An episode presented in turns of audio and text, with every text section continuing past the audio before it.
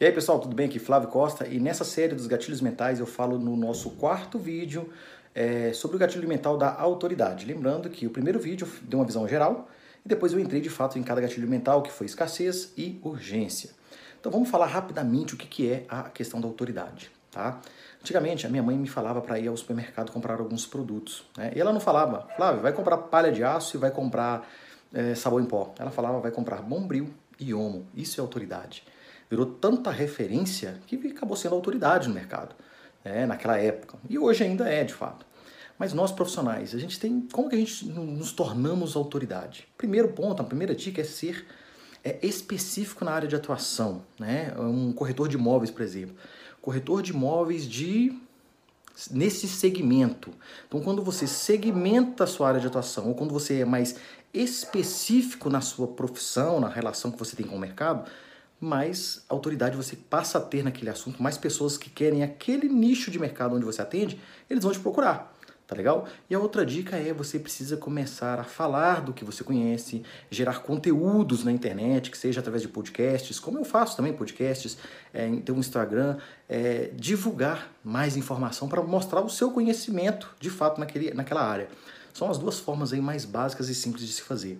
Lembrando que esse gatilho mental ele tem a ver um pouco com a questão da prova social também, porque a prova social são pessoas é, dando referência ou elogiando ou dando feedback do seu trabalho para o mercado, para outras pessoas.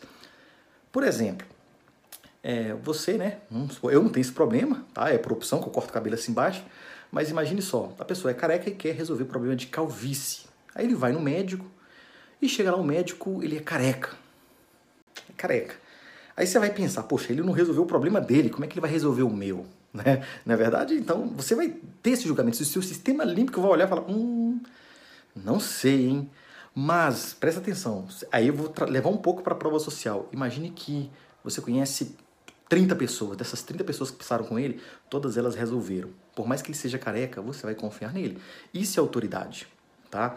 E aí a gente vê muitas empresas que é focada apenas no mercado. Eu, por exemplo, eu gosto, é, não, só porque eu sou mineiro, mas tem uma loja de sapatos chamada Sérgios. Não é calçado Sérgio que tem em São Paulo, mas a loja chama Sérgios e vende calçados maravilhosos.